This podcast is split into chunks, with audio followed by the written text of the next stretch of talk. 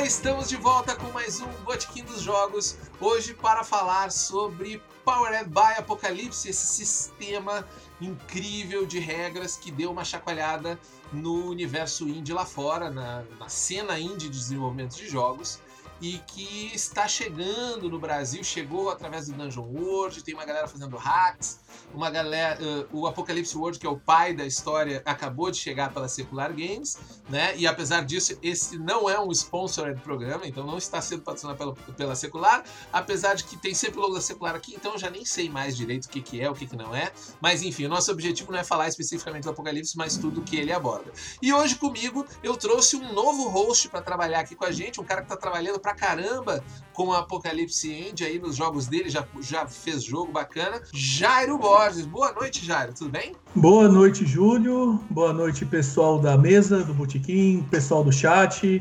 Vem cá, já participei três vezes. Posso pedir música do Fantástico? Não. Já pode pedir música no Fantástico, no Jornal Nacional, no Jornal da. Oh. da... Eu tenho uh, duas pessoas que são apaixonadas por essa engine e eu trouxe elas porque elas demonstram esse amor.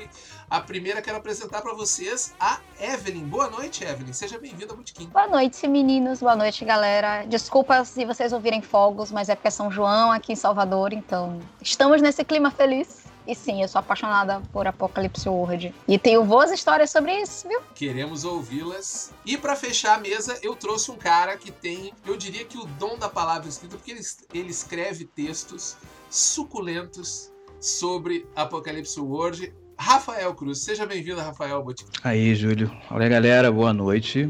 Muito obrigado pelo convite. Assim, Júlio manda mensagem. Rafa, vamos conversar sobre, sobre PBTA? Vamos? Vamos sim.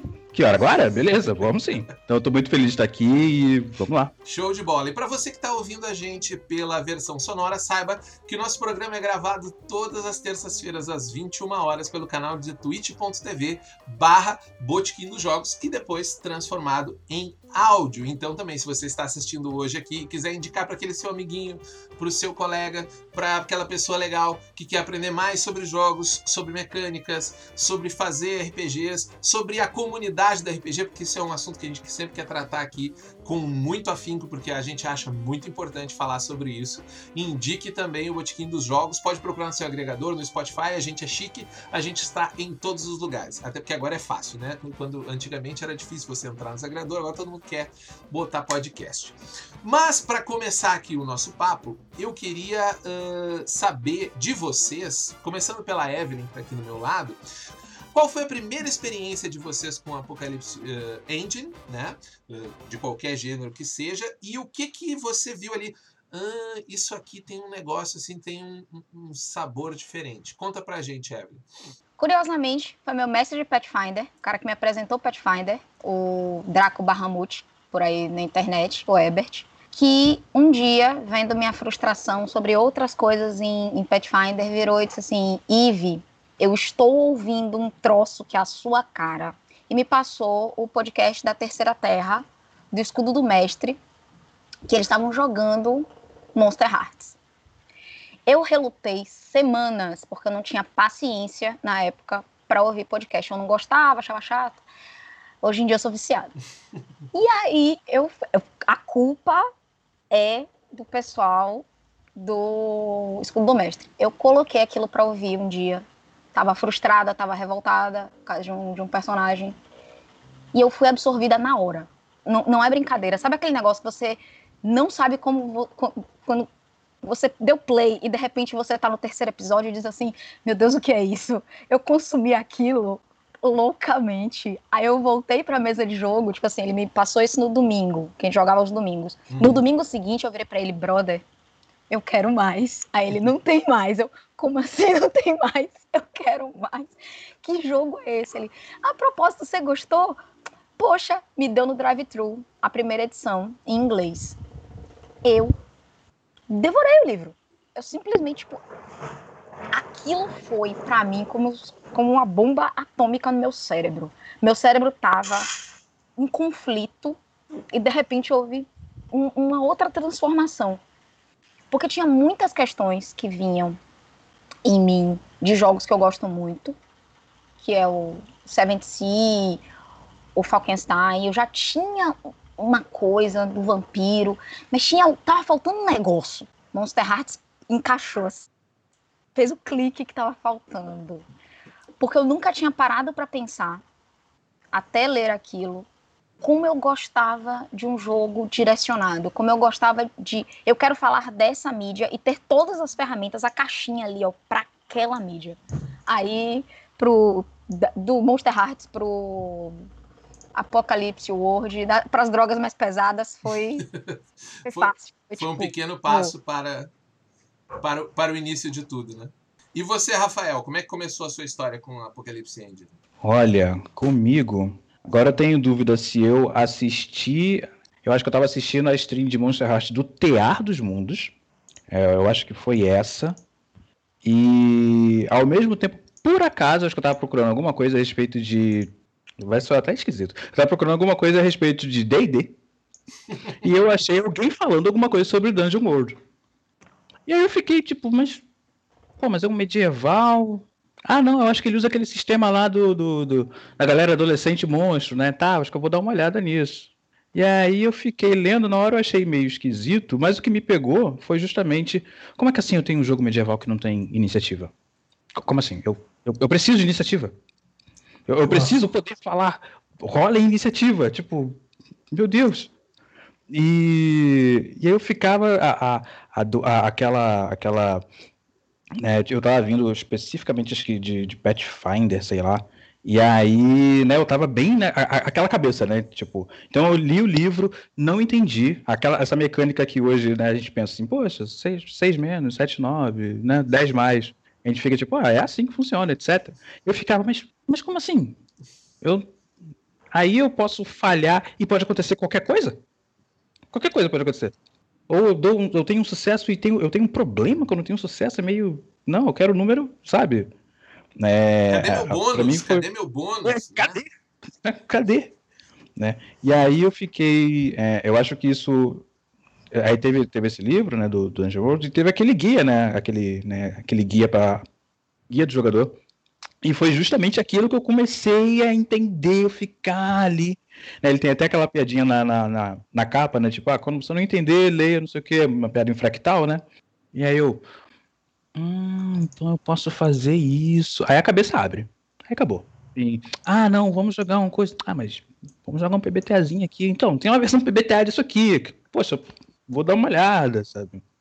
Hoje tá sendo e- de E longe o, pior, fácil. e o pior é que quando abre, nunca mais fecha, né, mano? Nossa, Fica nossa. desse jeito, é irreversível. É verdade, é verdade. E você, Jairo, como é que foi o primeiro contato aí?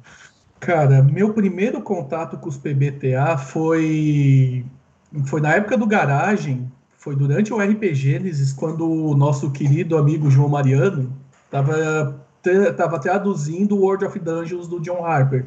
Você lembra dessa época, né, Júlio? Lembro, lembro, lembro. Sim. Que ele compartilhou, jogou para a comunidade e tal. Esse foi meu primeiro contato real lendo PBTA, sacando esquema e tudo mais.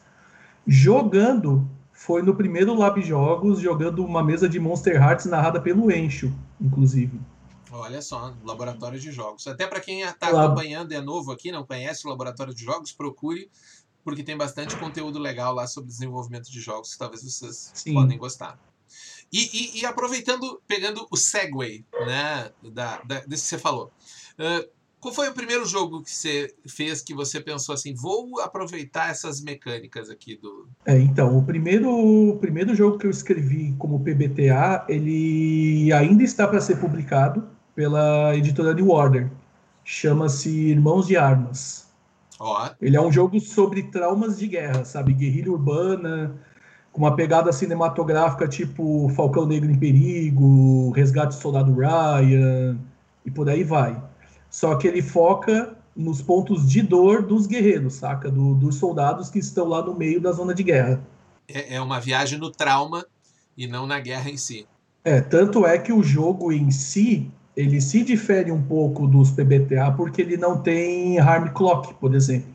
Uhum. mas ele tem uma escalada de trauma que vai facilitando a chance do sujeito morrer dentro da batalha, saca? Uhum. Então, assim, tudo é construído em prol dos medos que o sujeito tem e da chance de superar esses medos em jogo. Interessante que você falou agora, que eu fico pensando assim, a minha primeira experiência com Apocalipse World foi jogando Dungeon World, me apaixonei pelo, pelo livro, a primeira vez que eu li ele, comprei de curioso, assim, ah, é um jogo medieval aqui, e eu, e eu já estava saturado, ah, não quero mais jogar fantasia e tal.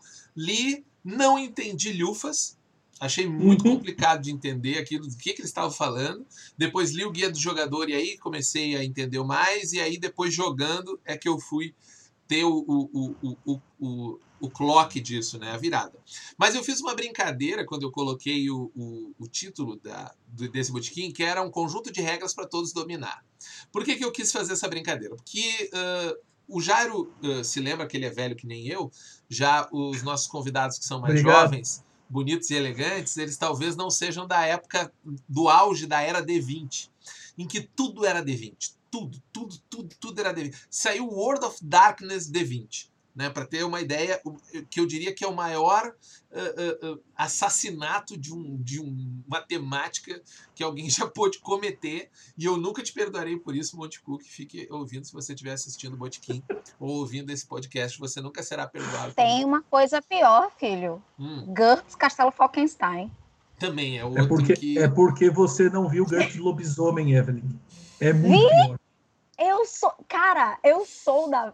Tanto que eu gostei da piadinha do Um Sistema para Todos Dominar, porque eu ainda tenho impresso o Senhor dos Anéis, versão quando o 3.0 chegou quando ele veio para dominar tudo. Eu participava das discussões sobre, meu Deus, o que será este D&D terceira edição. Então, eu tô, eu tô na mesma vibe aí, amiguinho. Né? E, e, e, isso é uma coisa que, por exemplo, o D20 ele tinha um corpo muito monolítico, digamos assim, de regras. Era um conjunto de atributos, perícias, uh, uh, uh, status, talentos, ele tinha algumas variações. A gente teve até algumas versões abrasileiradas dele. O pessoal que faz o Tormenta fez o Ação, que era uma tentativa de fazer um Devante Modern a brasileira e tal. E já no caso do da Apocalipse Engine, a gente percebe que ele não tem essas amarras e quando ele vai se adaptando, ele vai se traduzindo em outras coisas, com exceção de um ponto que ele é, digamos assim, eu poderia dizer que é o centro do que faz Apocalipse World. Eu quero saber se vocês concordam, discordam, acho que eu estou ficando maluco. O centro do Apocalipse World é essa lógica de movimentos, que vai para além do sucesso parcial. Ela não é exatamente parcial, mas essa ideia de que há um pêndulo entre ficção, regras e ficção, e que essa ficção ela é disparada essas regras são disparadas por uma ficção, eu acredito que seja a única coisa que a gente pode passar uma régua e dizer, olha, praticamente todos os Apocalipse Engine que tem, daquela lista gigante que eu botei no, no, no quadro do Botiquim ali, uh, todos eles compartilham. Te, pode tirar os dados, pode tirar o, o relógio clock, pode fazer ele uh, uh, com outro tipo, pode ter uh, playbook sem playbook, mas ele sempre tem os movimentos. O que, que vocês acham por isso? Vou inverter a ordem, começando agora pelo Rafael.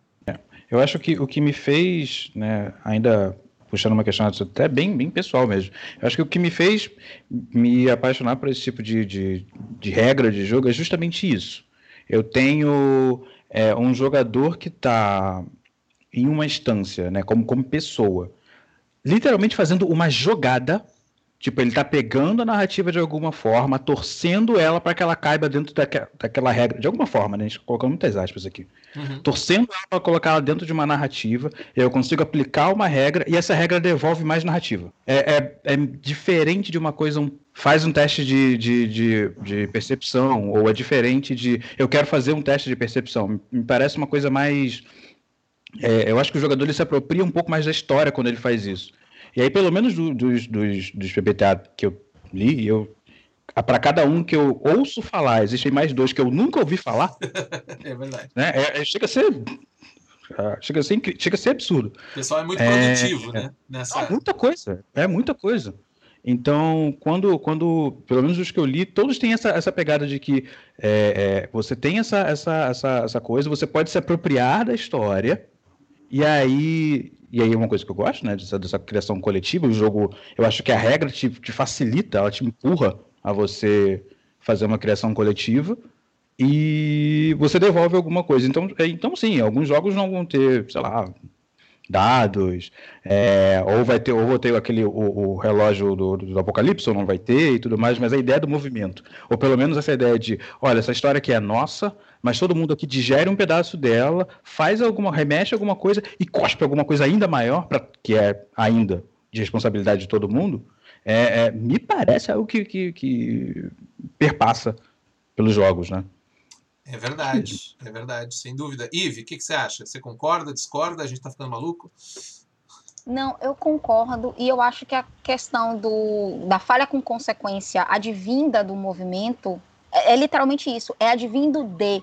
Se você coloca já tive essa discussão com várias pessoas. Ah, então é só eu dar consequências ao D&D e eu vou me aproximar do Apocalypse Engine. Não, porque eu vou fazer uma analogia muito tosca, mas a minha sensação jogando Apocalypse Engine é quando você tem aqueles combates, ou jogando D&D, que assim, você tá jogando e de repente pausa o jogo, aí você sai para aquela telinha de menu, aí na telinha de menu você vai escolher o que, que você vai fazer, e depois você volta pro jogo. Essa é a minha sensação quando eu jogo jogos mais robustos tipo Pathfinder. Quando eu jogo Apocalypse Engine, hoje principalmente, os movimentos saem no automático. Tipo assim, você termina de falar e diz: caramba, cortei alguém.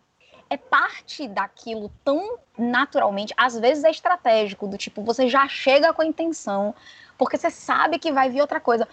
Mas é uma conversa mais fluida. Eu acho que tem menos interferência do ponto de vista do diálogo. A gente dialoga de forma mais plana, ainda mantendo o aspecto de jogo, de mecânica, de estratégia, de isso aqui não é aleatório, não é só A, Eve tá afim de dizer A e vai ser B.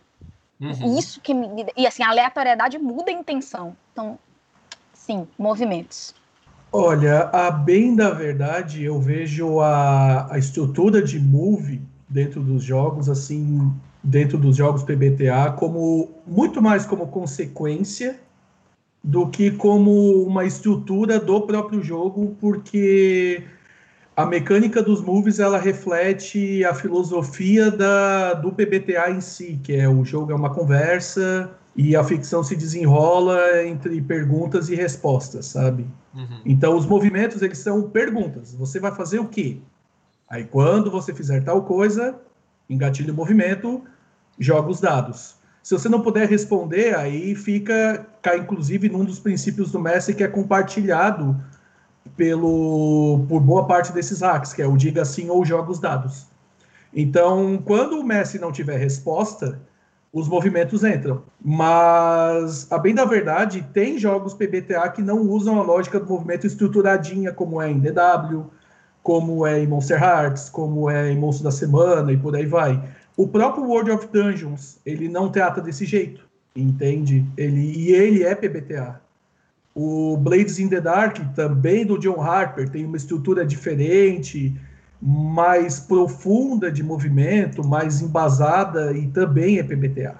É, sabe? a regra que faz o Blades in the Dark ser PBTA é o, o, o criador diz que ele é.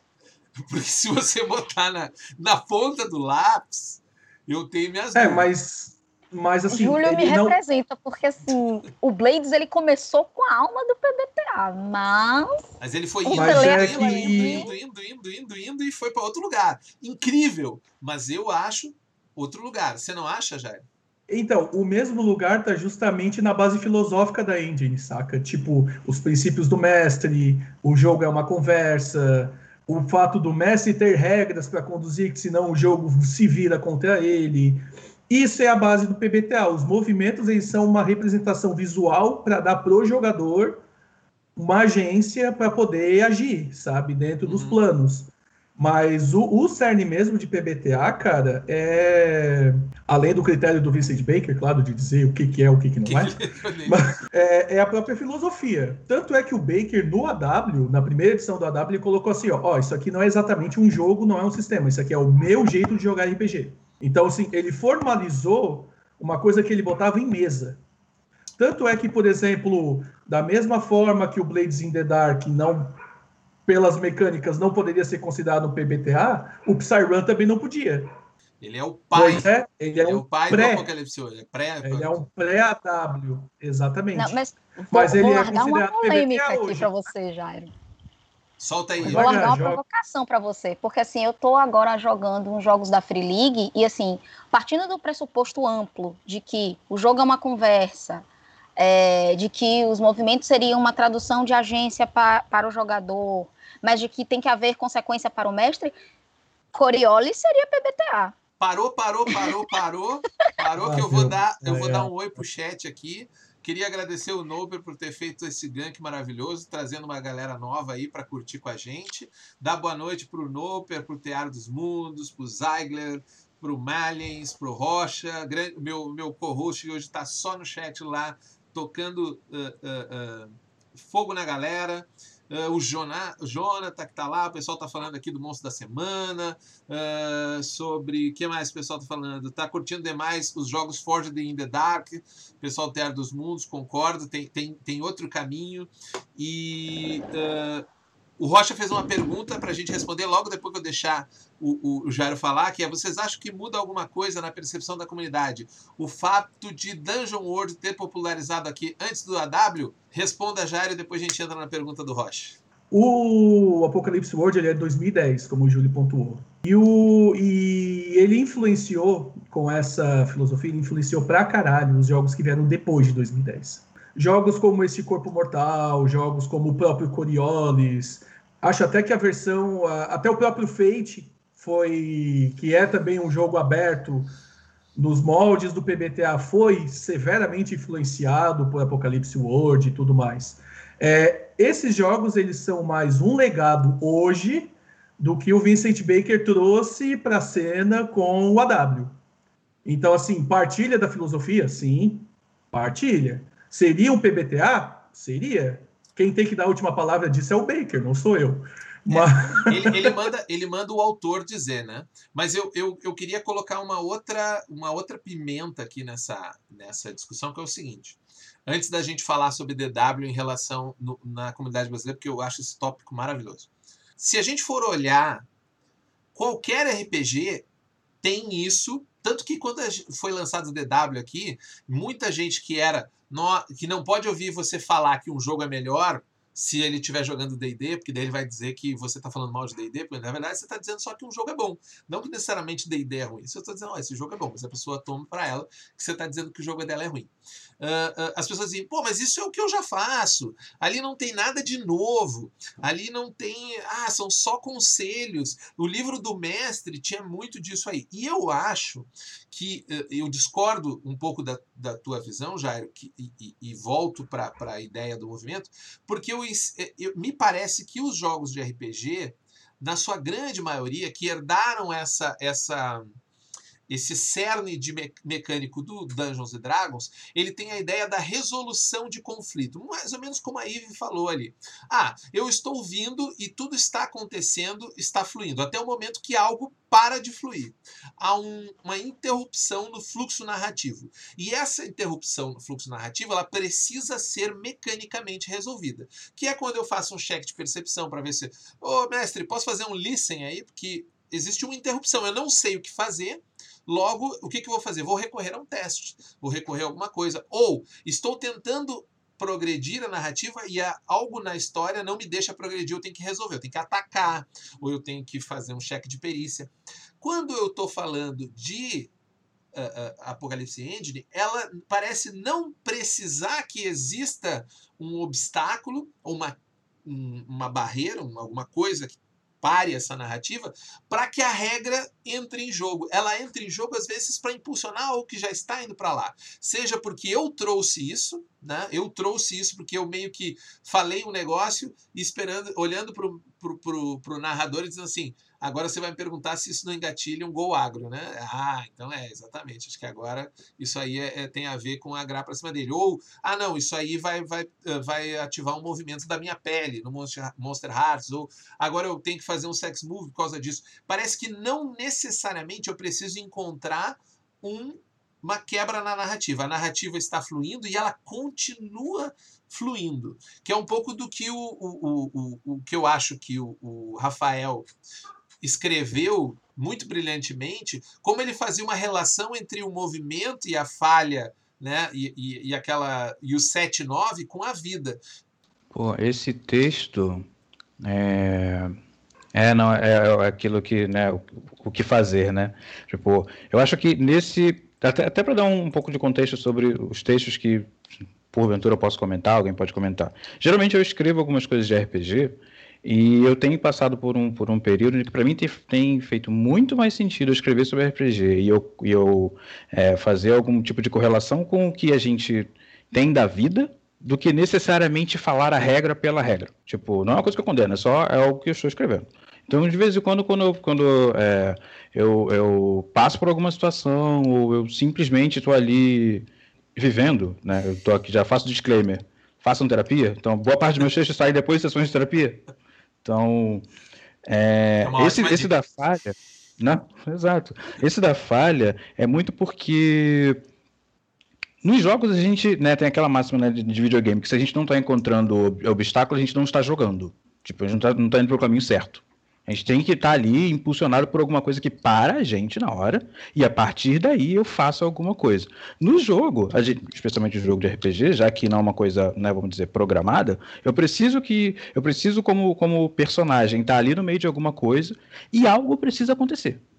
Porque se nada acontece, eu não tenho por que estar na, na aventura. Tipo, eu tenho, por mais que eu, como herói, tenho que é, ser cooptado pela, pela aventura, pelas, pelo chamado de aventura, eu tenho que responder a ele. Então, na hora que eu respondo e eu faço alguma coisa, eu preciso que o cenário ande. O problema é que quando a gente sai do jogo, o cenário está andando o tempo todo. Não tem o que fazer. Tipo, eu não tenho como. A gente está o tempo todo se virando, se perguntando, e agora? Você tirou 7, 9. E agora? Ah, tá. Não, você é. conseguiu isso aqui, mais isso. É, mas aí eu gostaria de pontuar uma coisa interessante sobre a questão da quebra narrativa que o Júlio colocou antes. Nos jogos PBTA, Júlio, a quebra da narrativa é a alternância de papel na conversa. Então, o que, que acontece? Em vez de você esperar o mestre colocar um desafio para você decidir o que fazer, o mestre fica o tempo todo jogando. O que, que você faz? O que, que você faz? E na hora que o jogador decide tomar uma decisão para interferir na história, entram os moves. Entendeu? A quebra da narrativa está no jogar a responsabilidade para os jogadores. Os jogadores querem fazer alguma coisa que exija que exija um drama ou que tenha um risco, engatilha o um move. E a partir do move é dada uma resposta para o mestre, que pode ser um movimento suave, pode ser um movimento pesado, pode ser um desfecho favorável, Entende? A perspectiva muda dentro, dentro do engine. Principalmente assim, se você for o mestre do jogo, que justamente não está habituado por jogos como D&D a seguir regras conduzindo o teu modo de agir, tipo princípios, objetivos, movimentos próprios, sabe? Uma agenda, uma agenda bem esclarecida que se perde às vezes num livro do mestre de Dungeons Dragons com uma cacetada de lista de encontro aleatório, de item mágico, de armadilha de masmorra e tudo mais. Pro D&D, isso não é uma agenda, isso é recurso. Isso é coisa que o sujeito desenvolve no feeling jogando. Já os PBTA, não. Ó, é desse jeito. Você nunca mestrou? Lê isso aqui. Tanto que é padrão em jogos PBTA ter um capítulo para a primeira aventura, saca? E aí coincide com o lance de se aventurar o tempo todo, que o Rafael estava colocando até agora há pouco. A aventura surge disso. É um ping-pong, mano. Me parece que essa, essa estrutura básica de você ter um parâmetro para o mestre é mais, uh, como é que se diz assim? É mais uma. Como se eu fizesse um blueprint daquilo que era um, um, um monte de recomendações né, de boas práticas, de experiências, mas que era difícil de você estruturar como um pensamento metódico. E aí ele te entrega um, olha, tá vendo essa aqui? Isso aqui é a planta baixa de como você gerenciar essa narrativa. Eu, uhum. eu já tanto joguei quanto mestrei, narrei uh, uh, Apocalipse World, me parece que ele me dá um, uma estrutura de, de, de, de ação, uma agenda por assim dizer, né? Muito mais uh, uh, pragmática. A hora que eu, que eu posso fazer isso, a hora que seja importante. Ah, quando eles te olham, o que, que você faz, né? Quando vocês olham, é a hora de, é uma oportunidade de ouro, é a hora de você fazer um movimento, é a hora de você fazer uma coisa. Inclusive, até o, o, o, uma coisa que o Rafael falou, Rafael, que eu acho que é uma coisa interessante, que não é todos os jogos, talvez não seja uma, uma característica da, da Powered by Apocalypse, mas uh, de alguns ótimos jogos, é que o, o modelo, a, a tem até isso no livro do Apocalipse World, né? Que a bola de neve de movimentos, que é um movimento que puxa outro, que puxa outro, ele independe de você precisar que o mestre direcione. E eu vejo isso, uh, uh, Evelyn, no Monster Hearts, assim, que é um jogo maravilhoso, ele faz isso de forma absurda. Como é que você enxerga isso? Era exata. Eu, eu estava me preparando para dizer isso. Eu estava tipo, pera, pera. Então levantei a bola para você. Eu... Corta.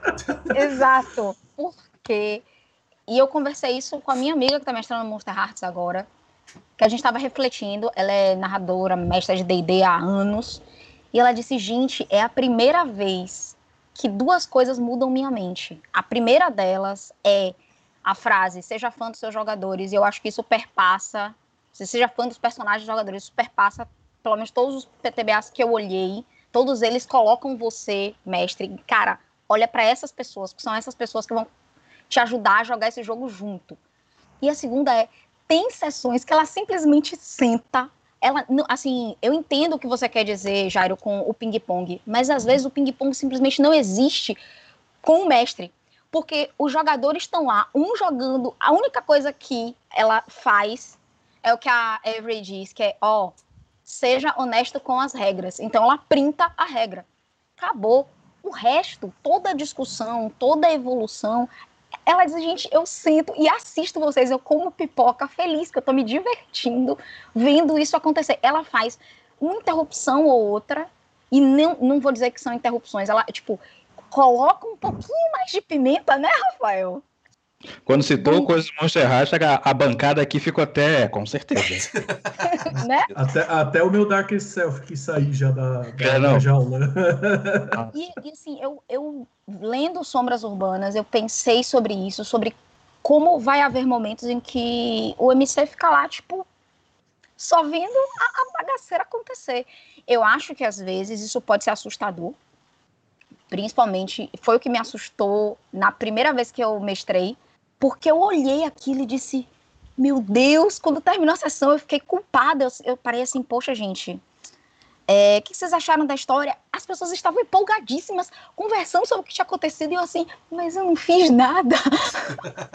eu, simples, eu simplesmente botei essas pessoas nessa sala de aula, e, e aí que eu percebi que os movimentos, eles se autogeram e, e, e viram a bola de neve, é um negócio assustador. Então, eu, eu posso concordar 100% que não é movimento. Eu acho que a mecânica do movimento em si dá ao, ao jogador uma liberdade, ou com uma palavra que todo mundo gosta, que é bonita, né? Uma agência. Agência. De...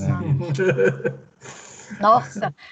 Depois que eles tomam gosto, ixi, é, aí, eu vi um vídeo, aí... eu vi um vídeo há pouco tempo sobre que estava fazendo uma comparação entre Railroad, aliás, mais de um até, que um foi puxando o outro, eu vi um e foi puxando o outro.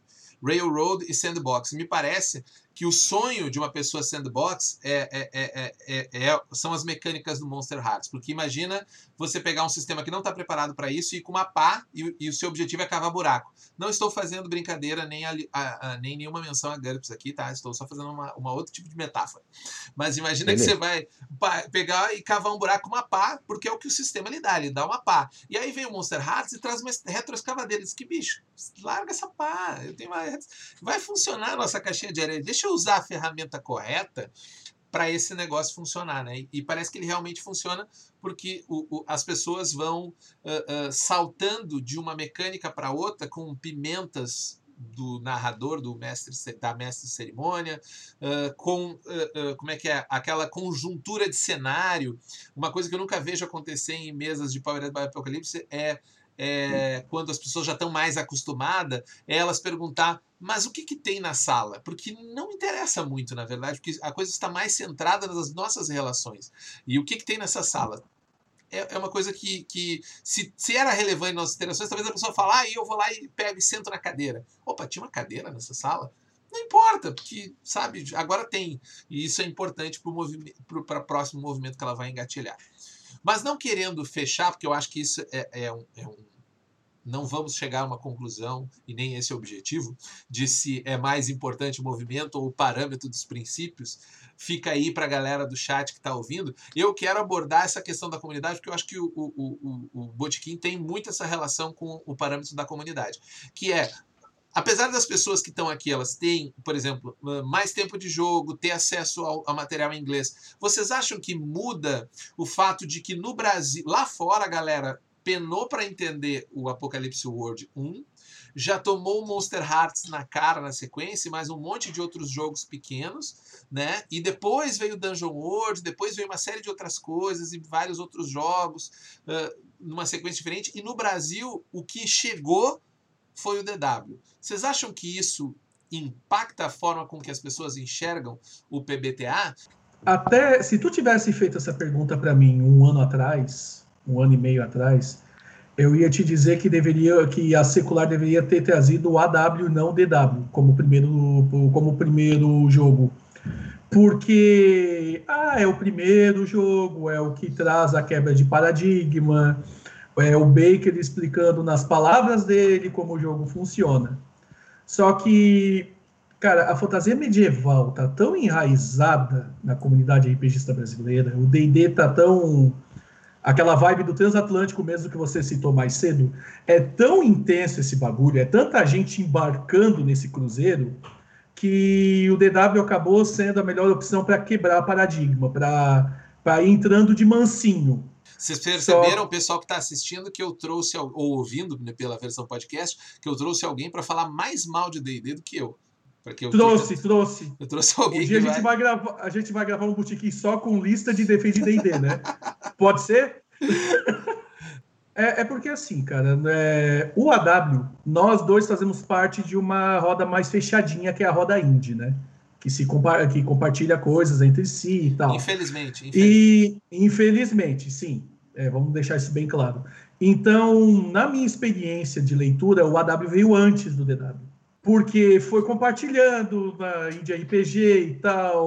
Eu lembro que eu comprei o AW num bundle que veio o Monster Heart junto. Então, foram dois tapas na cara e um gancho de esquerda, sabe? Para explodir a cabeça. E o DW veio bem depois.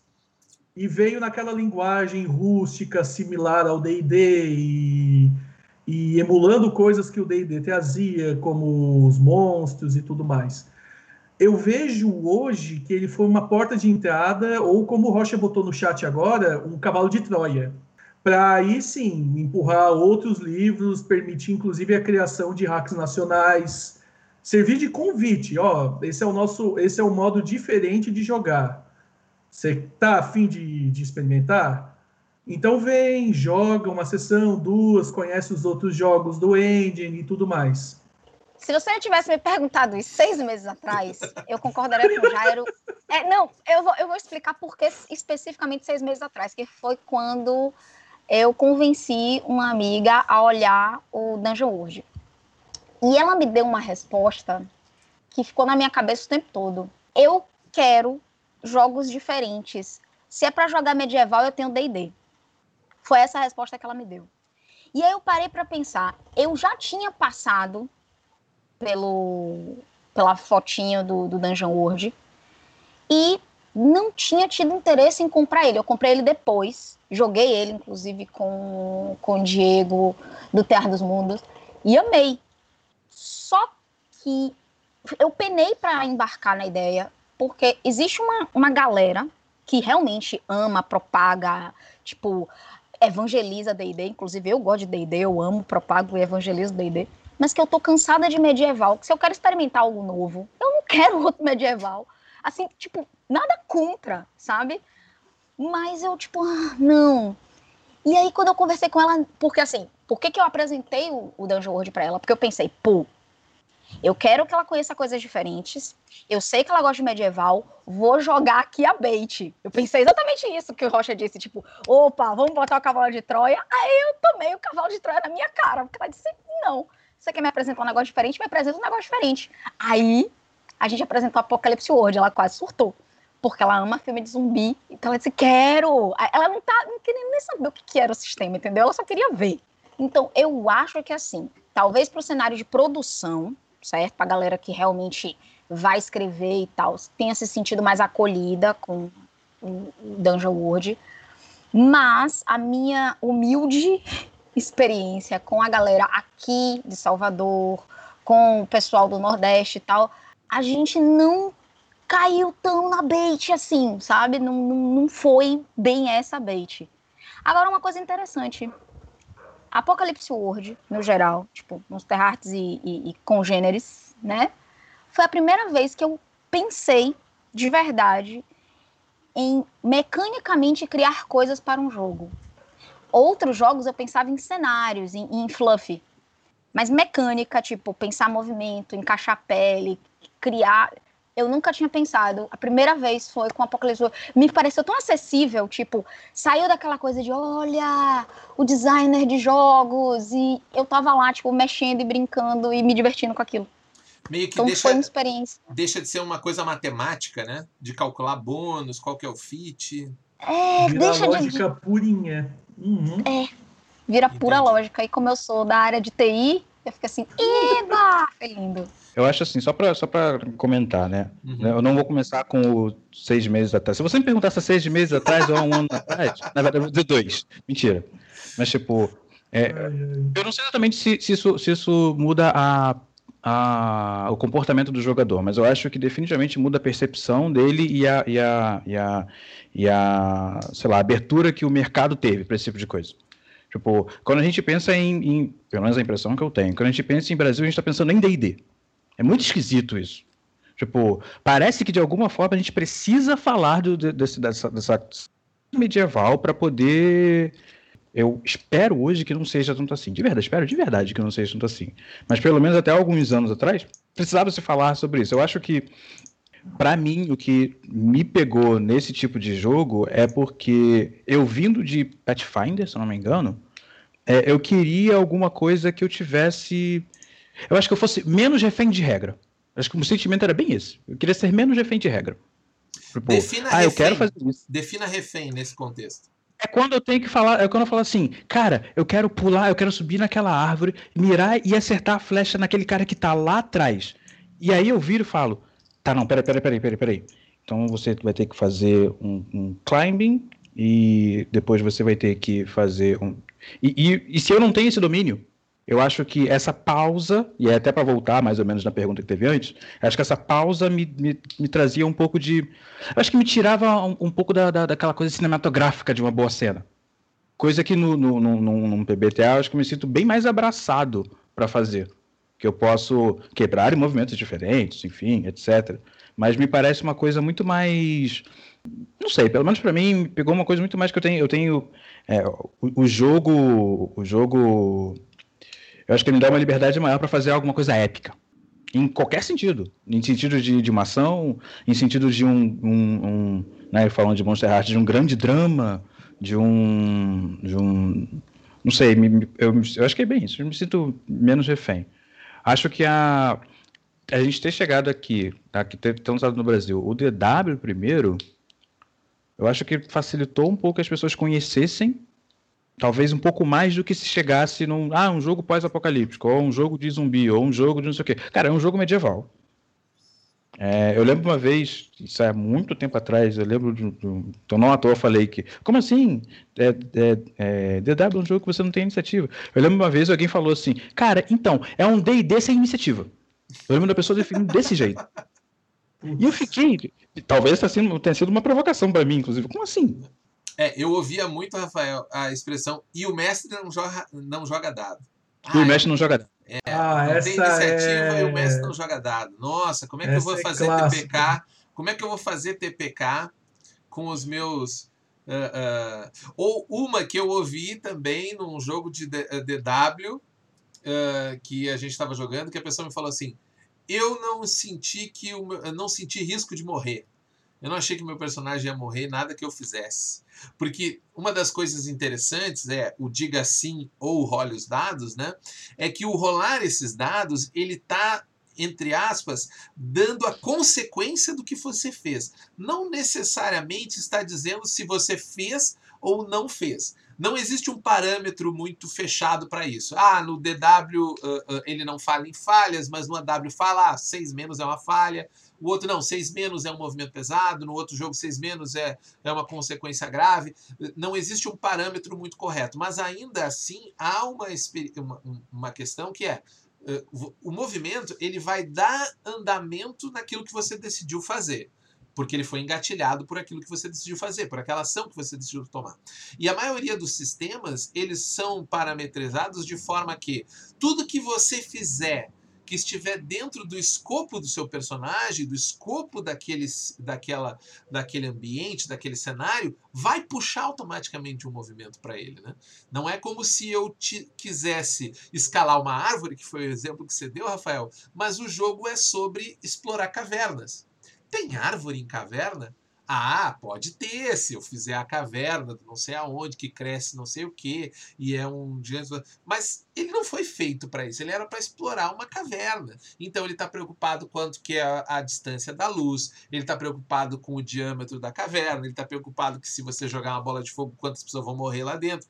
É isso que ele se atém. Agora, num jogo, sei lá, Monster Hearts, ele está preocupado se a, se, a, se a rainha ficou bolada com o lance que eu falei, entendeu? Eu falei uma parada, será que ela ficou bolada? Ficou. Então isso automaticamente eu preciso engatilhar um movimento, porque talvez a jogadora que está na outra ponta, sendo a Queen, ela não tem esse tino narrativo de um autor ou de uma atriz para dizer, ah, é uma deixa. Agora eu vou fazer meu, sabe? Agora eu recebi uma deixa, agora eu vou fazer o meu, a minha grande entrada. Não, ela precisa de um movimento que jogue a bola para ela e ela diga: ah, então essa personagem, em face desse, dessa questão, acontece esse tipo de coisa. Me parece, pelo menos para mim, que o, o, o, o, PBTA ele tem esse, essa cápsula, ele encapsula isso e entrega para as pessoas. Ó, oh, divirtam-se aí com esse, com esse parquinho que eu montei, em que vocês podem brincar de ser épicos, de ser cinematográficos. Que, e uma brincadeira que até o Marcelo da Terceira Terra sempre fala, né, que faz o Voz da Terceira Terra, o Holodeck, ele diz assim: Eu odeio capas de jogos de D&D. De, de porque nenhuma cena da capa eu vou conseguir reproduzir na vida. Pathfinder, eu acho também, ah, poxa, umas cenas incríveis lá, mas nunca que aquilo vai acontecer, né? porque não tem nem regra para lidar com o cara voando no cangote da serpente enquanto o outro atira e o outro é tudo ao mesmo tempo. Aquela cena é impossível no jogo. A cena do jogo é, uh, uh, como é que é? Uh, JRPG, sabe? Todo mundo em fila, só vez. Roll, ataca. Vai lá, pim, voltei ou ataca, ou talvez uma coisa mais posicionada, enfim. Uh... É, para complementar só... isso daí. Não, tá. pode falar aí. É, vou, vou, dar a palavra para a Ive. É, eu só vou dar um. um... eu só vou dar uma provocação que, assim, não vou falar da quinta edição, porque eu li muito pouco da quinta edição, porque, como eu disse, eu estou um pouco chateada com, com medieval, mas é, um problema muito grande de, de Pathfinder, por exemplo, é que na busca por tentar dinamizar a coisa, ele está criando, durante a primeira edição, tanto subsistema que tem uma hora que fica, tipo assim, ele quer fazer, ele realmente tem uma preocupação em tentar fazer, mas ele tem as amarras do próprio sistema que não deixam ele fazer. Eu tenho muita discussão com a galera de Pathfinder sobre isso, de tipo, ah, não dá para fazer aquela cena da capa. O pior é que dá. Só que o problema é que para fazer aquela capa, cena da capa, são quatro horas de jogo no combate. tipo, literal. em combate. E eu posso dizer isso porque já aconteceu comigo. Posso dizer porque já estive lá. Isso. Já estive lá. Já. já, da mesma forma que, é, por exemplo, enquanto no Apocalypse Engine, seja no Power, no, no Apocalypse World, no Dungeon World, você vai ter é, a descrição e engatilhamento de movimentos para fazer as coisas, eu tive que lidar com, por exemplo, a galera do Pathfinder para fazer um, um tete a tete, um vamos fazer com que seja possível os personagens incentivar os jogadores a conversarem, eles criarem um deck com uma mecânica de flipar as cartas para que todo mundo possa participar de um debate. Entende que assim, eles tentam desesperadamente, não, que mecânica eu posso pegar para tentar deixar a coisa mais fluida, e em vez de fluir a travanca. Tem jogador que ama, porque se sente seguro de é mais uma rolagem de dado. Mas eu acho que isso afasta muito a questão de, como o Jairo disse, da conversa. Do vai para você, volta para mim, vai para você, volta para mim. E né, esse ato contínuo que me faz jogar RPG há 25 anos. É, eu acho até que quando a pessoa tá na vibe de fazer um boneco lá, colocar o máximo possível de, de, de, formas dele responder a uma situação específica de combate e fazer ele sobrepujar todos os desafios, hum, ela não vai conseguir fazer isso dentro de um, de uma Apocalipse Engine, né? Ela vai. Aí é o contrário, o Apocalipse Engine vai trabalhar contra ela fazer isso. E, e aí, se ele tenta fazer isso na outra, é a ideia do System Matters, né? Que a gente está aí há 30 anos falando que o sistema importa e repetindo, né? Mas tem gente que ainda acha que não. Mas é verdade, gente, o sistema às vezes te atrapalha. E aí você tem que criar, como disse a Ive, camadas e camadas e camadas por cima daquilo que você quer fazer. Mas você ia pontuar um negócio, Jairo, antes de eu. Não, a, acaba coincidindo, inclusive, com tudo isso que a Ive colocou. Porque eu ia colocar um posicionamento do John Wick, autor de Seven Sea, Shotgun Diaries, Blood and Honor falando que ele não tinha gostado, acho que foi num artigo ou num vídeo, não tenho certeza, que ele não tinha gostado do PBTA porque os dados são desequilibrados. Então, a margem de falha representada pelo 6 menos, ela é muito maior do que a de sucesso parcial e a de sucesso pleno. E isso incomodava ele, mas tipo, aí volta aquela questão de rever a filosofia do jogo. O que move ele é justamente o 6 menos. Exato. Não é o 7 e 9, Exato. não é o 10 mais, é o 6 menos. É a merda sendo jogada do ventilador que faz o jogo andar, que faz, que gera pressão nos jogadores, que valoriza os sucessos, saca? Que valoriza um resultado 7 e 9. É, eu vejo assim muito em mesas que eu tava narrando de Monster Hearts, de Lobisomem, que eu tô narrando agora também, depois eu falo disso. É, mesmo o resultado parcial, 7,9, é, ele é muito valorizado em virtude do que pode acontecer. E no, na leitura do AW, o Baker ainda diz: ó, não tome o 6 menos como uma falha. Ele pode ser um sucesso dentro do que queria ser feito, mas vai desencadear algo pior. Então, assim, tanto é que alguns hacks, eles recompensam, por exemplo, o DW, ele recompensa os 6 menos com XP. É, reforça a ideia de que o sujeito aprende com os momentos ruins, saca? Que ele se torna melhor, ele se aprimora. E então, assim, é, é uma questão de entendimento. Você não vai jogar com o pessoal esperando que eles tenham sucessos épicos, que eles matem o dragão. Não você vai jogar com eles esperando que eles passem por todo tipo de absurdo possível e que os dados permitam. Então, quanto mais 6 menos e 7 9, melhor para o jogo. Uh, tô vendo aqui no chat, galera falando que o Jairo jogou o bait da polêmica, falando do John Wick aí, mas foi um bait fraco. Ui, ui, ui! foi um bait fraco. Não é bait. Né? Não é bait, cara. Não, não foi bait, não é bait. cara. É, foi tipo um assim, reforço. É só porque ele não sabe é. fazer um sistema, aí ele fica reclamando dos outros. E sim, falo mesmo, porque joguei a primeira edição do Seven Sea, joguei vários jogos do cara. Ele não sabe fazer é. sistema para explicar a zorra do sistema. Ele é um mau game designer, desculpa. É. John Wick, que inclusive já esteve no Botequim dos Jogos há muito tempo atrás. Eu estou querendo, inclusive, trazer de volta essas entrevistas que a gente fez com os gringos, porque é muito engraçado as opiniões deles daquela época em relação a agora, uma opinião de 7 ou 8 anos atrás. Acho que vai ser bem divertido. Eu vou trazer elas para a versão em podcast, fazer um olds assim no feed podcast com, com, esse material antigo. E a gente também botou o John Wick conta para ele perguntando por que raios ele não contratava um editor para editar os jogos dele, que era muito mal explicado. Nossa. Aquilo, aquilo foi épico. Né? A gente, a gente fez isso, né? O, o, graças ao Igor Boni e, e o João Mariano que ajudaram lá. Um grande abraço para os dois aí, se estiverem nos ouvindo. Teve. Uh, o, o Doper disse que é para deixar o velho ser chato, deve ser o John Wick, né? E, e, uma coisa que o Jonah falou também, ah, pô, se vai demorar quatro horas, eu só tenho duas horas de jogo. Isso é uma coisa muito interessante. E eu acho que a gente já tá uma hora e pra gente ir se encaminhando para os nossos finalmente, o papo tá gostoso, então passa voando uma hora, né?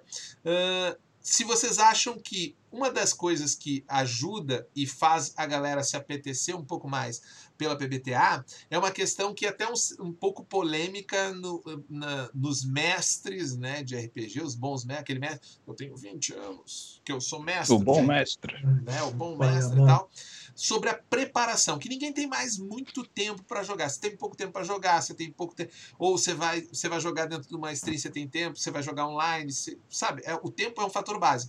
E esses jogos, como eles são essas mecânicas em que você consegue jogar o sandbox do jeito que uma, ele deveria funcionar, ele tem um, um, um, elemento muito favorável. Então, vocês acham que esse elemento tem alguma relação direta com a popularidade dos PBTAs?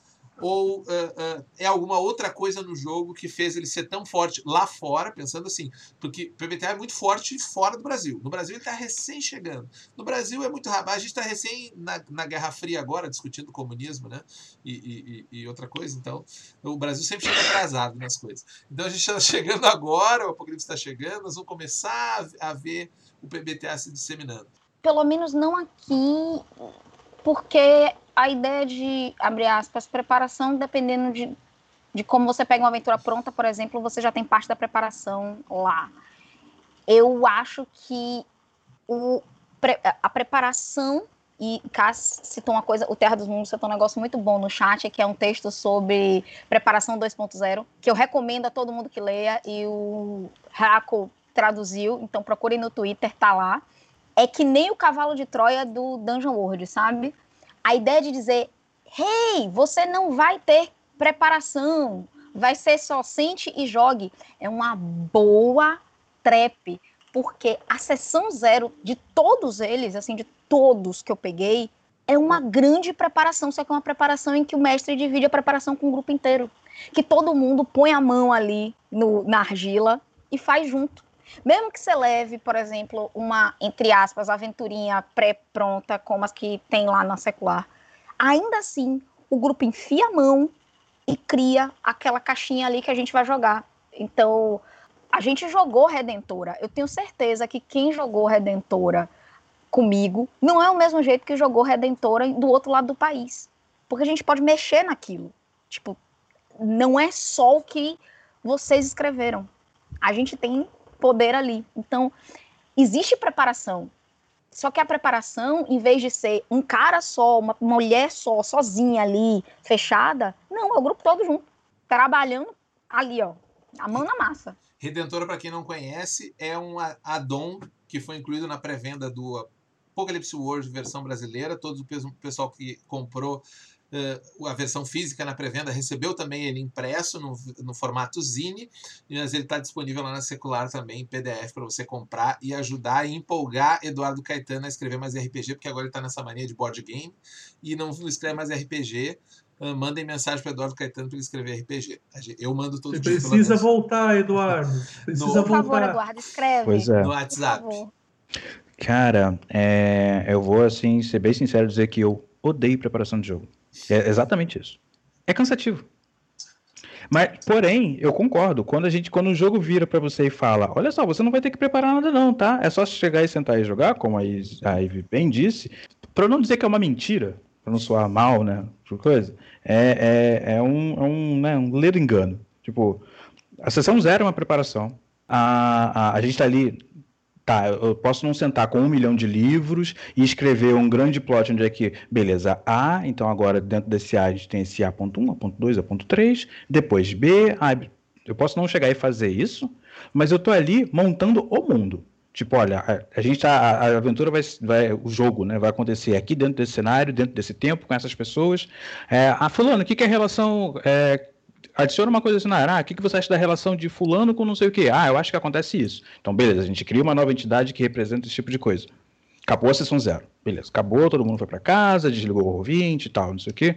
O mestre, em algum momento, ele vai parar. Olha, acho que eu posso pegar esse plot aqui, aonde que. Né, a gente, né, eu e a Ive, a gente tá jogando Monster Hearts e tal, e outros jogos, e a galera tá até bem animada e tal, não sei o quê. Então a gente tava conversando sobre, tipo, o quanto a gente consegue pegar o jogo e, e torcer ele para gerar mais drama, para gerar mais atrito, para gerar mais é, é, complicação que, né, fazendo um comentário com o que foi falado antes, é onde os PBTAs, assim, especialmente eles brilham nessa, nessa, nesse sucesso que não aconteceu, o que aconteceu mais ou menos. É, é, quando o, o, isso aí para mim também é preparação, mas é uma preparação diferente, tipo muito diferente. O texto que a, que a, que a Ivy citou, que o, que o TR comentou, do Preparação 2.0, eu achei ele ótimo, porque Nele você fala, é, é, é, eu que não gosto de preparar jogos, tipo, que não gosto de ficar pensando na ação e na consequência do NPC, se, se fulano falar isso ou falar aquilo, eu acho que eu, eu acabo me preparando muito mais para uma situação que possa ocorrer. Ah, essa pessoa aqui, qual, qual a motivação desse cara que está aqui nessa cena? Ah, esse cara aqui, ele está contrário ao que, ao que o protagonista quer. Seja lá o que for. Então, na hora, eu posso não saber o que, que eu vou falar, mas eu sei que se o cara vier com uma ideia, eu vou falar: olha, o fulano torceu o nariz e balançou a cabeça e simplesmente ficou quieto. Eu acho que ele não gostou muito do que você disse. Ou, ah, não, ao invés de eu colocar aqui que certa coisa vai acontecer, vai entrar um carro do nada na garagem e vai quebrar com tudo, e aí você vai ser, né, arrebatado para uma nova aventura, vamos colocar assim. Ah, não, olha só, eu tenho que me preparar para que em algum momento de calmaria o grupo acontece alguma coisa com ele. Tipo, eu, eu, é, eu acho que, para mim, o PBTA, ele. E, e, eu até posso pensar que talvez os livros, pelo menos não me pegou, talvez os livros falhem um pouco, é, é, é, eles falhem um pouco na hora de, de falar sobre essa preparação. Porque como eles dizem, olha, você não tem que preparar, olha, você não tem que não sei o quê, a, a, o mestre ele acaba ficando um pouco naquele na, na, na, nessa armadilha do o que, que eu preparo num jogo onde, eu, onde a premissa é joga para ver o que acontece. Então, tipo, eu me preparo para quê? Eu me preparo para uma emoção? Eu me preparo para um evento específico? É, é relevante eu ter o relógio lá do Apocalipse dizendo que a fábrica vai explodir? Ou é, ou é, ou é mais interessante eu dizer, olha, o domínio desse grupo político, seja ele qual for, vai sofrer um ataque? Ou talvez eu simplesmente esperar a hora que eu achar melhor e dizer que a fábrica explodiu? Se eu tô acostumado pois a fazer é. isso nos meus jogos? É, é, é, é então, assim, é, até respondendo, eu acho que, que a, a preparação do, do PBT, ele existe, mas ele existe nos, pró nos próprios moldes. Eu já comecei Sim. a jogar antes, né? comecei, já, já, o jogo já começou e essa preparação é parte do jogo que já começou. E agora, uh, claro, é provável, né, Rafael, que exista muita gente que joga RPG, principalmente mestre, exatamente para criar o seu world building, de escrever o plot e tal, tal, tal. E aí, quando ela for tentar fazer, ou ela, ela tem duas opções. Ou ela ignora completamente essa proposição, né? Que ela pode também. Eh, o, o jogo tá lá, ela pode torcer ele a forma que quiser. Ou ela pode uh, uh, uh, vai acabar encontrando no jogo barreiras para o que ela quer fazer, porque as pessoas vão dizer assim: ah, e aqui diz que eu faço tal coisa. Ah, não, mas não pode fazer porque nesse jogo não tem tal coisa. Porque eu defini que não tem. E aí você começa a brigar com as regras. Olha, diante do que a Ivy e o Rafael falaram, seria chovendo molhado. Na verdade. Já, já, já pontuado o crucial. Eu colocaria, inclusive, uma palavra a mais que representa muito bem o lance da construção coletiva, que é a inclusão. Então, que vai no contraponto do world building proposto por jogos mais tradicionais, porque o sujeito ele se torna parte daquele mundo, saca? Então, tipo, é, não é aquela coisa tipo, ah, eu vou jogar o RPG no mundo que o Jairo construiu. Não, eu vou jogar RPG num mundo que eu ajudei a construir, que tem os detalhes X, Y, Z, então o sujeito se representa, se torna parte do jogo, ajuda a construir. E vamos combinar uma coisa: para quem está habituado a, a, conduzir mesa, a ser mestre, o world building é um negócio legal demais para ficar na mão de só um jogador. Acho muito válido compartilhar, jogar para a mesa, lançar as perguntas e o modo como isso é estimulado nos PBTA. Mano, até mesmo num jogo, num hack que é sobre trilhos, como é o caso do Night Witches, tu consegue criar umas sessões e uns contextos simplesmente maravilhosos com a questão das perguntas.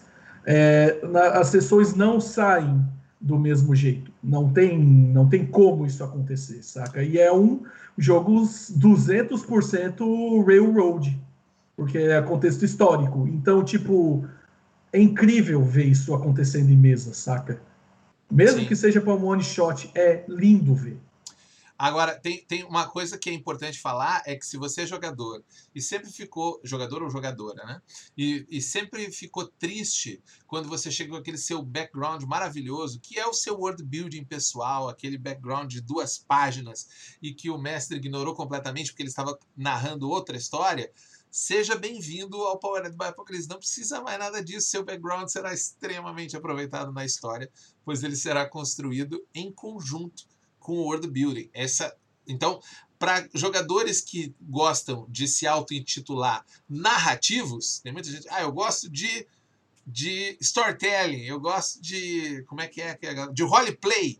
A galera que gosta de roleplay, bicho, seu lugar é aqui e não é o lugar do tipo, vou fazer roleplay e não, nem rolei nenhum dado. Não, é o lugar onde você vai fazer muito roleplay e vai rolar muito dado, que é bom demais esse negócio de Apocalipse Ending. Dito isso, meus prezados e minha prezada colega de mesa, vamos nos encaminhando para o nosso encerramento, papo delicioso, para fechar essa conversa, né, para a gente fazer as nossas considerações finais. É tradição aqui do já do tradição quatro episódios já tem tradição, mas enfim uh, já é tradição aqui do Botequim de todo mundo fazer uma indicação. A única regra é que não pode indicar suas coisas, né? Uh, o que ela mesmo faz, a ideia é indicar outro, dar espaço para a gente ser ainda mais inclusivo e trazer mais gente bacana para o conhecimento estar aqui. Hoje a gente teve um chat maravilhoso, bombando, pessoal jogando vários tópicos, 29 pessoas, rebatemos recordes, estou muito feliz, muito empolgado e, e, e queria agradecer muito. Então. É, a minha indicação vai ser de RPG. Vai ser, inclusive, relacionada a uma das pessoas que está aqui compartilhando a mesa comigo, essa conversa. É, assistam Serpente de Duas Cabeças. Não é, não é, é, é PBTA. É lá no canal do Super A Ivy está jogando né, com um personagem maravilhoso, inspirado na Dora Aventureira. É isso, é isso. Aventura de Pulpo Cutulo. É, é, assistam, especialmente se você, como eu, um jogador que tem esse apreço por regra, mas gosta de uma boa narrativa. Gosta de uma, uma, uma boa história sendo contada. De que você fique ali é, aquele momento em que você está ali torcendo contra ou a favor de algum personagem em algum momento, sabe? Que você está ali, naquela hora que você fala assim, você assistindo novela e você fica, não faz isso! Novelão! Você tá... Novelão! Isso, isso. Assistam, vale muito a pena. É, a mesa é composta por pessoas excelentes, estão num, num, num eu acho até pela quantidade, pelo tamanho da stream e pelo, pelo, pela quantidade de, de, episódios que saíram, eu acho de uma qualidade muito boa, assim, que merece ser visto, de verdade. Faz, um, faz um, um, uma maratona de episódios e eu te vejo lá no chat. Então, para ir contra a corrente, eu vou fazer duas indicações ao invés de uma, porque também já virou tradição o pessoal subverter o número de, de indicações, né, Júlio? Em quatro programas. É isso aí.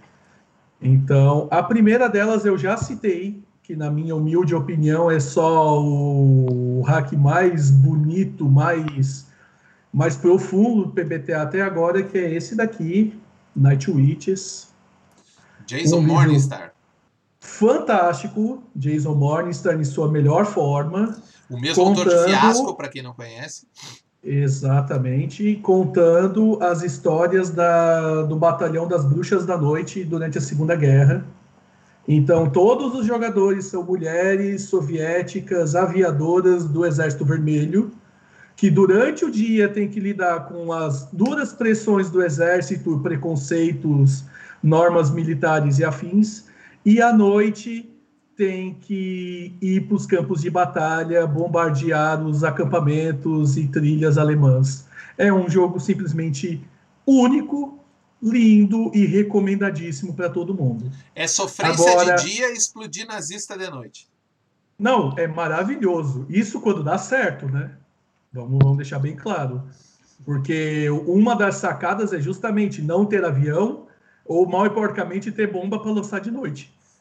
É maravilhoso. A segunda indicação vem para o pessoal que quer conhecer Apocalipse World, acho que está meio perdido do pós-apocalipse. É um mangá clássico, um dos meus mangás favoritos, chamado Hokuto no Ken não sei se alguém de vocês conhece, que é pós-apocalipse e artes marciais no melhor estilo AW, uma pita, é, tipo uma pitada de esperança no meio de um mundo tomado por caos e violência. Inclusive é um mangá histórico porque foi com ele que começaram os mangás de pancadaria como Dragon Ball, Cavaleiro do Zodíaco e afins mas ele não é nada feliz ou nada estimulante como esses que eu citei agora. Ele é pesado, ele é triste, ele é doído, igual a W, saca? Então eu não consigo ver contexto melhor para complementar o jogo. E, inclusive, olha, no que depender de mim, logo, logo sai um playbook desse mangá, tá? Fica aí aí. o preview. Promessas no Botequim e dizer pra galera. Se vai ser cumprido é outra história. né? Promessas, sair. promessas. E dizer pra galera que veio aí no gank do Noper da bancada Otaku está representada aqui pelo Jairo.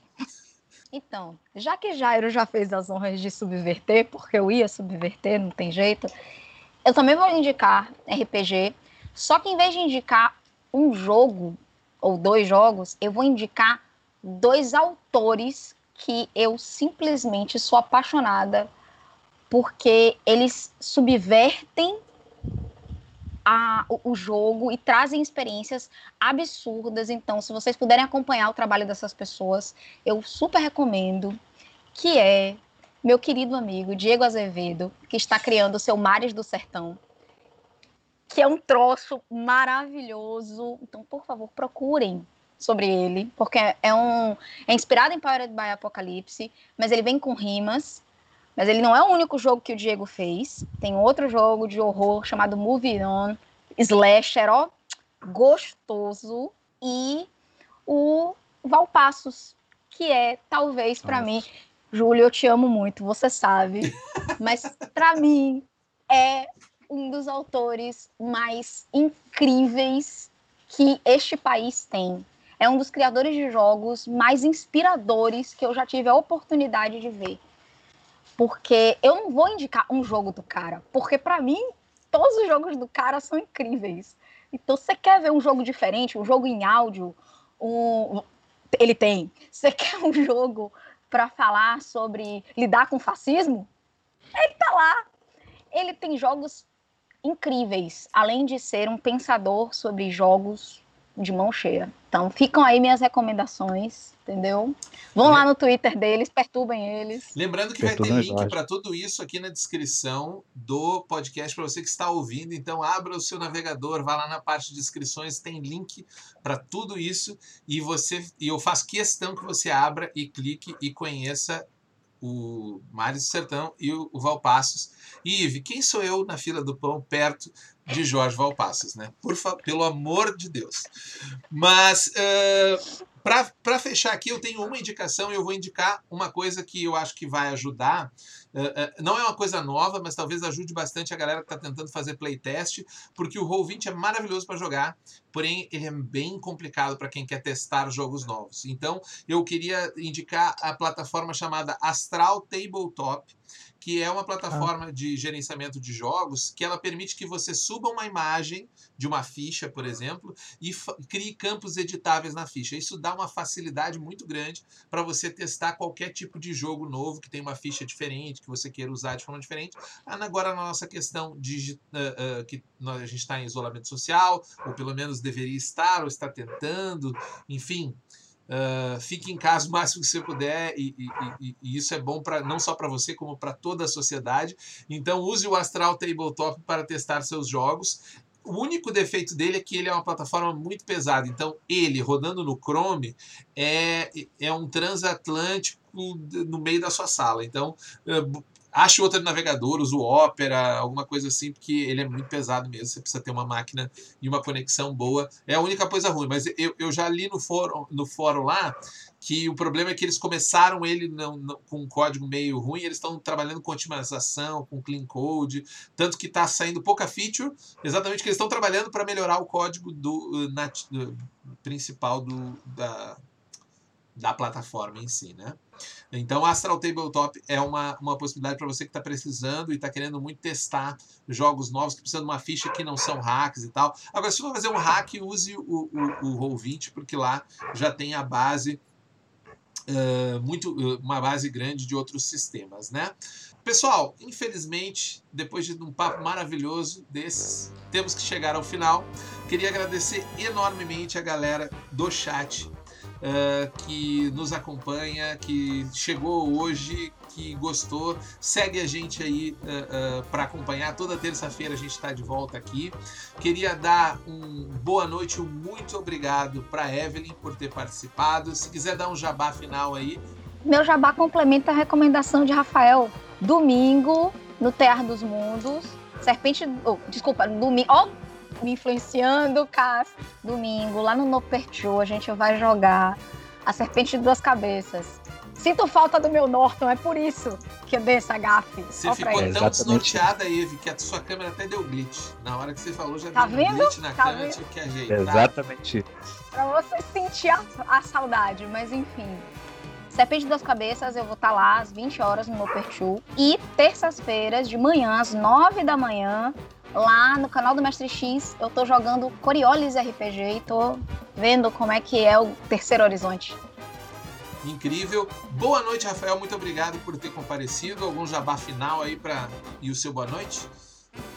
Ah, é, assim, boa noite, pessoal. Muito obrigado, Júlio, de verdade, pelo, pelo convite. Eu fiquei. Foi um papo muito bom, assim. Acho que conversar, tipo, conversar sobre RPG, né? Aquela coisa, poxa, nossa, que chato, que difícil, né? E especialmente com gente tão querida, assim, pessoal tão bacana. Então, fico, né, agradeço pelo convite. De Jabá fica o meu vídeo. De vez em quando eu escrevo algumas coisas lá. Então, arroba senhor Cruz M. E sobre jogos, ainda não posso falar, mas daqui a pouco eu tô pintando por aí, em algum, em algum canal. Em algum canal eu tô pintando por aí. Então, logo mais. Logo mais a gente se encontra. Maravilhoso. E para fechar meu co-host de hoje aqui, Jairo, muito obrigado por ter topado e vir falar do Apocalipse Engine e seu jabá final aí que você quiser. Bom, primeiro eu queria agradecer ao espaço, Júlio Cedido, ter a chance de conversar com duas pessoas muito legais que eu queria conhecer já faz um tempo, como a Ive e o Rafael. Rafael mesmo eu já acompanhava desde o tempo do Conversação, adorava muito bom. aquele muito bom. Ive, prazer também ter lhe conhecido. E um agradecimento especial para o Rocha, que abriu espaço para que eu participasse aqui depois de eu ter me convidado formalmente no Twitter, porque eu não queria ter perdido a oportunidade de conversar sobre isso. Eu tô na vibe do PBTA já faz uns dois anos, querendo falar sobre. Bom, eu tenho o meu próprio selo de publicação, que é o Jogos à la carte. Vocês podem acompanhar no Twitter como arroba lajogos ou no Instagram, é, arroba jogos à la carte. Eu também estou participando de uma mesa de cult de Vi- Divinity Lost, que também é PBTA no canal do Tio Corne, que está aqui no, está aqui no chat com a gente. Beijo, seu lindo. Além disso, em breve eu vou trazer mais material PBTA para vocês. Eu, além de do que eu já fiz até agora, que eu vou republicar, skin de Monster Hearts, playbook para W e uma adaptação que eu tô fazendo free de Lobisomem Apocalipse para PBTA. Então, assim, tá sendo uma experiência muito louca porque eu tô escrevendo o hack enquanto eu jogo. Então, tipo, toda semana sai um rolê diferente, uma experiência bizarra que eu vou compartilhar com vocês em breve. E acho que é isso, gente. Obrigado pelo botiquim. O papo foi muito bom. Por mim podia ser a noite inteira. E é de, Teremos um dó. Muito obrigado mais uma vez, pessoal. Você que está acompanhando aí pelo áudio, lembre-se que nós também fazemos a nossa gravação todas as terças-feiras, 21 horas. Acompanhe o Botequim, acesse a Secular. Se você gostou desse passo, vá lá, Secular Games. Tem muita coisa PBTA lá, tem inclusive material gratuito no link do Powered by Apocalipse, feito por brasileiro. Tudo que tem em português a gente tentou juntar lá, então você acha muita coisa lá. E uma boa noite e tudo de bom. Nos vemos na próxima semana. Tchau, galera!